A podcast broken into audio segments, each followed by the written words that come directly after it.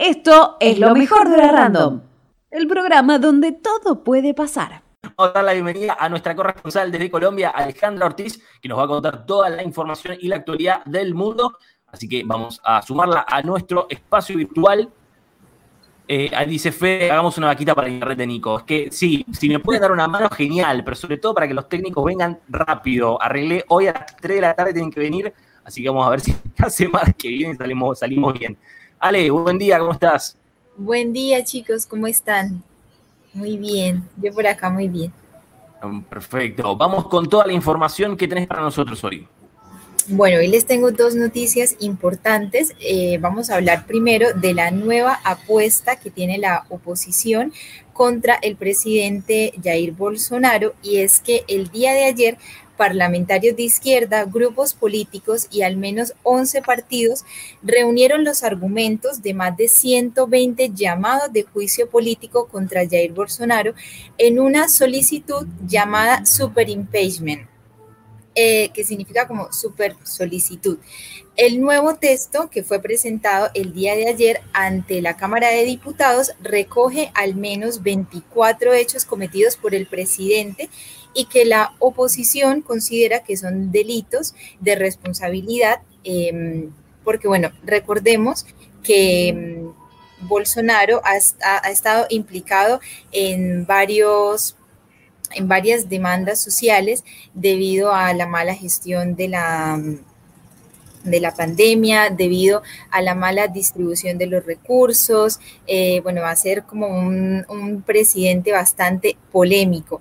Desde enero, miles de brasileños han salido a las calles a manifestarse a favor de esta solicitud, em, pero lo que ha como generado más esta, esta demanda, lo que llevó a que ayer se presentara esta solicitud, es el escándalo de Covaxin, que bueno, ya les voy a contar. El diputado Luis Miranda le había advertido a Bolsonaro que habían irregularidades en el contrato de la compra de la vacuna de Covaxin de la farmacéutica india Bharat Biotech.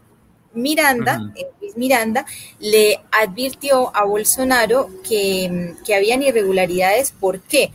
Porque se compraron 20 millones de vacunas eh, a 15 dólares cada una, que significa más del mil por ciento de lo que es el valor original. Bolsonaro afirmó que el, como el responsable de esto había sido el, el ex ministro de Salud, Ricardo Barrios. Eh, sin embargo, pues nunca se presentó como esta denuncia, ni nunca el presidente se manifestó respecto al tema. Debido a esto, pues tres senadores brasileños el lunes presentaron otra demanda ante la Corte Suprema para que se investigara si realmente el presidente había cometido el delito de prevariación por no denunciar estas sospechas de corrupción. Ahora, miremos, ¿es viable un juicio político em, contra el presidente? Pues para que se dé este juicio tiene que... Em, eh, someterlo el presidente de la Cámara de Diputados, Artur Lira, a una, como a una votación. Eh, recordemos que él es un aliado del presidente, ¿no? Entonces, para que esto se apruebe, pues lo tiene que aprobar más de dos tercios de la mm. Para que luego se envíe al Senado. Eh, es bastante complicado porque para que esto se dé, pues los congresistas deben estar dispuestos a, votar en contra del presidente, ¿no? Y por otro lado, pues para que se pueda dar o es esto o es esta votación o la oposición debe demostrar de alguna manera que estos actos han sido realmente cometidos por Bolsonaro. Claro, eh, recordemos que Brasil tiene una suerte ya como de cultura con, los impeachment, porque en el 2016, eh, mediante un, un procedimiento similar, también sacaron del poder a, eh, a Lula, no, a Dilma.